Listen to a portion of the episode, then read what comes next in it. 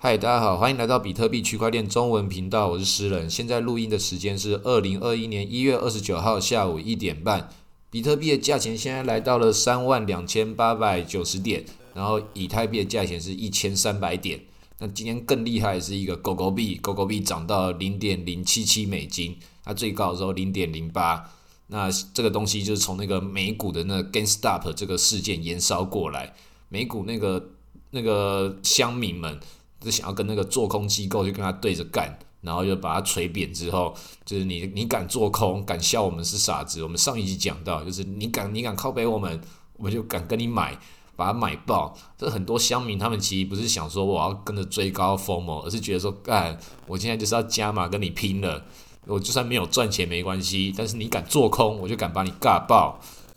然后不知道为什么那个推特上面有一个 ASHWSB Chairman，那个好像是这次 Reddit 这次 GameStop 的这个事件的其中一个 KOL，然后他就昨天喊了那个狗狗币曾经有到一美金过吗？那不知道为什么大家就全部就冲进来狗狗币了。这个其实跟美股那个事件其实是完全没有相关的。那他们可能就是那个情绪宣泄还还不还没有满意，没有把那个资本主义给吹扁。没有那个，没有没有觉得说这个东西他们觉得舒坦的，他们就觉得全部冲进来，然后把我们狗狗币给买爆，然后就一路一直狂奔到现在。我自己是是觉得这个事情我也也快要受不了了。我在那个十六集跟二十九集的时候都讲过狗狗币。那我在十六集那个时候，我录音的时候，就是我因为我那时候很看好它，它那时候跌到二十冲以下，然后我就开始买买买，也告诉大家，你应该在那个时候就要投资狗狗币。然后那这那个原因有讲过，大家可以回去听那一集。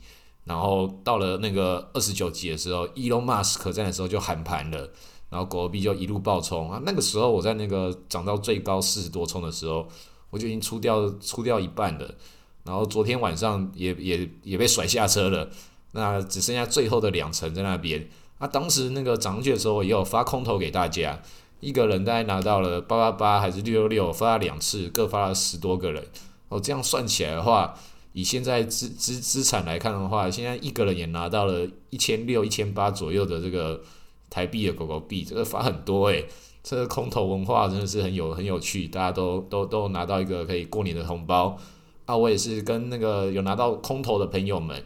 告诉大家，之后你自己到熊市的时候，你也可以开始来收狗狗币的，就只要它价钱够低，你就一路的用比特币一点一点的去买。然后就开始推广给那个你身边的这种亲朋好友，就发给他们狗狗币。我自己有发给我朋友狗狗币，在三年前的时候，他结婚我就因为没办法去，但是我就那个托朋友给了他一个纸钱包的狗狗币。然后跟他讲说，这一个这一包不要到时候我就变最大包哦。确实现在看起来就是最大包了，那个不知道多少，现在看起来应该是五万多块台币的。当时是给了一千多块，现在五万多块，三四年之前的事情了。那这就是红包文化跟狗狗币文化，就是很适合我们这些乡民。那我自己是觉得说，我本来是要在那个下一次的熊市的时候，一定会遇到熊市的。下一次熊市能够买那个狗狗币。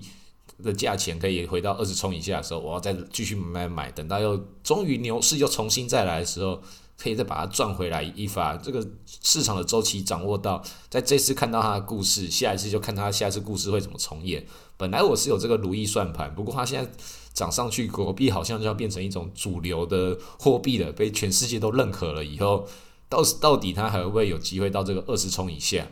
那个我就我们只能继续往下看，还有两两个方式有机会到二十冲以下，就是比特币涨得更高，一路往上冲，然后狗狗币的价钱就被稀释，或者是它之后走到熊市了，然后狗狗币的价钱就被又又被也被那个美金给抽走的话，它就有机会。那现在还不知道会怎么发展，我自己认为比较合理的剧本是，这个大家都冲进来了，情绪可能会从狗狗币蔓延到比特币这边，然后比特币再往上涨，再涨得更高，涨到另外一个天际的话。那狗狗币可能就就变得比较合理一点的价钱存在了，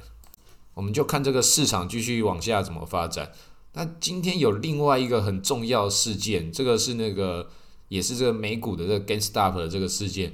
那个 Robinhood 这个券商，它本来是要劫富济贫的，然后现在竟然是跟我们散户对着干，把那个交易给直接终止，就是所有人不能买卖，只能只能卖，不能买。这样就很过分了。那个美国民主共和两党的这个很大咖的这个代表人物都出来谴责这件事情，这个事情就会变得很严重啊！太过分了，你敢开赌场不敢让人家玩，这说好的要一起那个打倒资本主义的高墙，让散户参与参与其中，然后结果自己变成这个恶魔的这个帮凶，这个他到底会怎么做？我们接下来就看他们的那个起诉会怎么样的进行。这个乡民的愤怒会往哪里流动？这个很多的不同的券商，甚至那个加密货币的交易所，也都开始要来吸收这些愤怒的流量了。要让这些键盘革命家们有一个新的地方可以宣泄。像那个 FTS 也开了这这个 WSB 的这个一大堆的这个捆绑的的一些股票，然后里面又偷偷塞了他自己的这个 FTT，这个也是很会玩的。他那个套路实在是爆炸头玩得很深，他也是华尔街出来的。然后他把这个股票跟跟虚拟货币捆绑起来，变成一个衍生性的加密货币的金融商品，然后卖给大家，然后就一路的继续往上涨了。现在这个事事事件走下去之后，看美股那边在这个大事件的时候会不会崩盘？啊，搞不好大家会觉得说是你整个美股不被信任了，你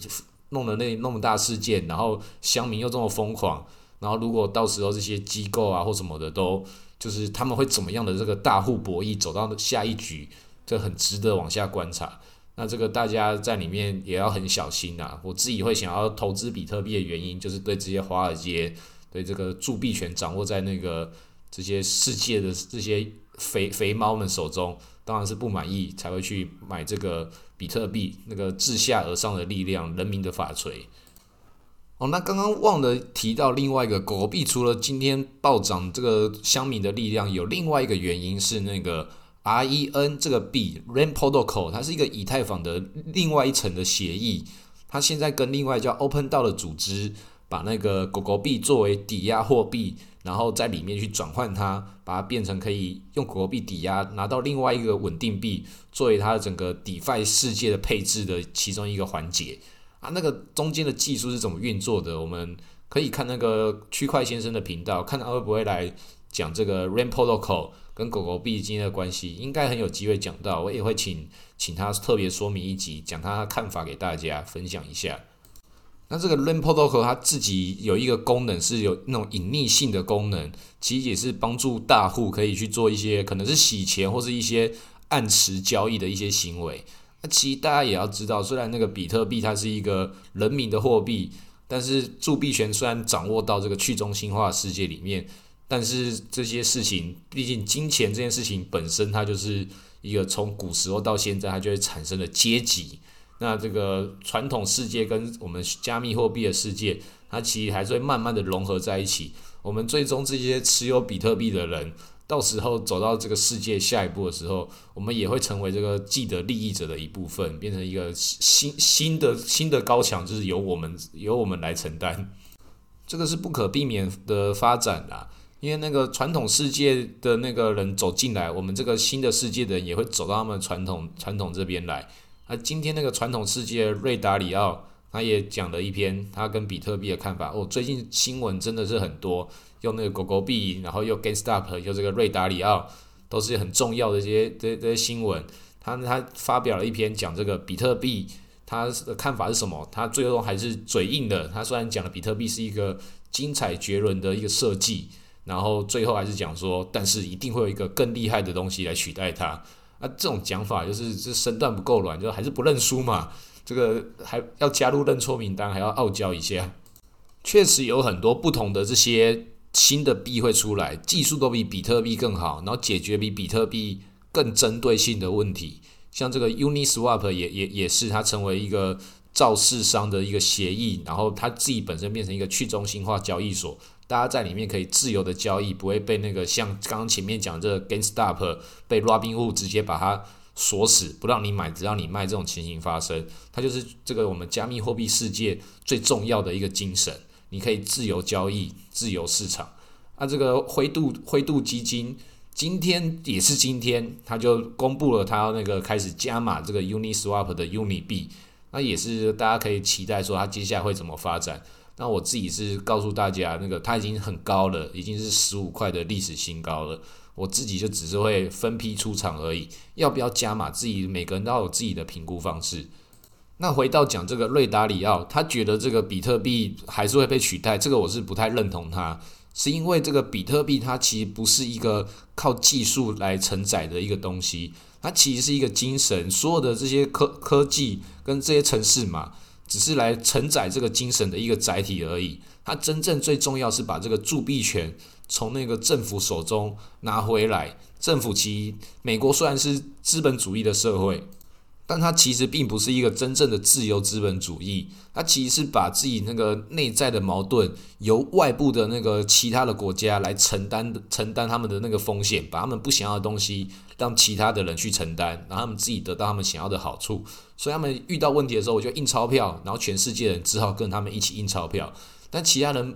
跟着印钞票的话，也是会有他们通货膨胀的这些。这些风险，但是美国就是要逼着全世界来跟他一起搞这个事情。他们已经掌握了整个世界那个铸币权的话语霸权的。那现在比特币要从他们手中拿回来这个这个铸币权，我们要重新掌握这个用科技拿回话语霸权的话，就是这个世界正在走到这一步。那每个人都可以来参与其中，就如同刚那个 GameStop 一样，就是如果你没有参与到天安门事件，没有参与到那个柏林围墙，但是你这次就参与了打倒华尔街高墙的一个机会。你就拿起你人民的法锤，成为键盘革命家，然后直接按几个按钮，你就可以跟着一起买了比特币，买了狗狗币，然后干爆他们这些资本主义的老肥猫，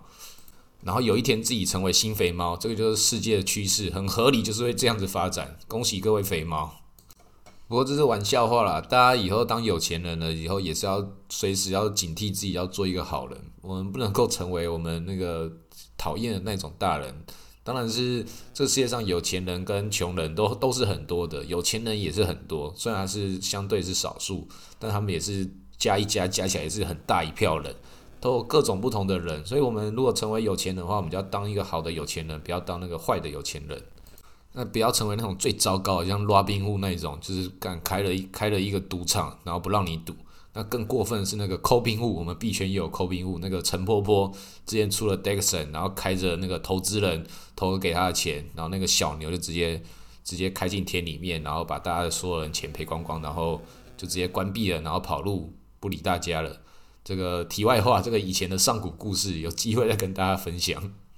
总之，我就在这里要推广大家来使用去中心化交易所。我们之前的那一集讲 Uniswap，在十八集的时候就讲到。它接下来会怎么发展？灰度基金会怎么怎么去推广它？然后这狗狗币烧的这个浪潮会不会也烧到这个比特币或这个 Uni 币这边？都是有可能的。因为 Uni 它是这这个一百名里面，除了狗狗币是一个狗狗币的民营文化很可爱之外，另外一个就是 Uni 自己也是一个独角兽。第二可爱的就是这个 Uni 币了，会不会有机会也被炒作一发？这个大家也可以期待。那我自己当然是很喜欢拿出来买它，然后才使用它的这个交易所持续的赚这个手续费收益。大家可以去听听看十八集那个是怎么进行的。